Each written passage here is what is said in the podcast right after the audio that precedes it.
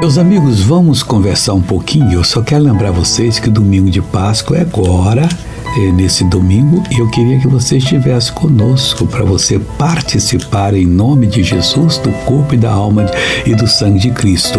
Domingo passado tivemos a Santa Ceia e nesse vamos ter também, porque é a Páscoa do Senhor, né?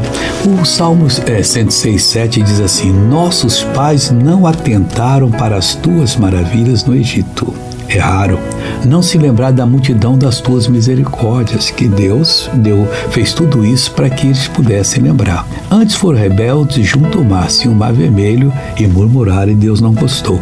Não murmure, aceite o que diz a palavra, não o que acontece com você, mas o que diz a palavra e você vencerá qualquer situação difícil. Agora eu quero orar com todos vocês. Pai, quanta gente está aceitando o que o inimigo diz, ao invés de se lembrar das tuas obras, das tuas misericórdias, Pai, e assim eles tropeçam, mas agora entenderam e estão orando. Perdoa-os. Eu vou usar o teu poder para libertá-los. Em nome de Jesus, seja uma bênção do Senhor. E você diz amém.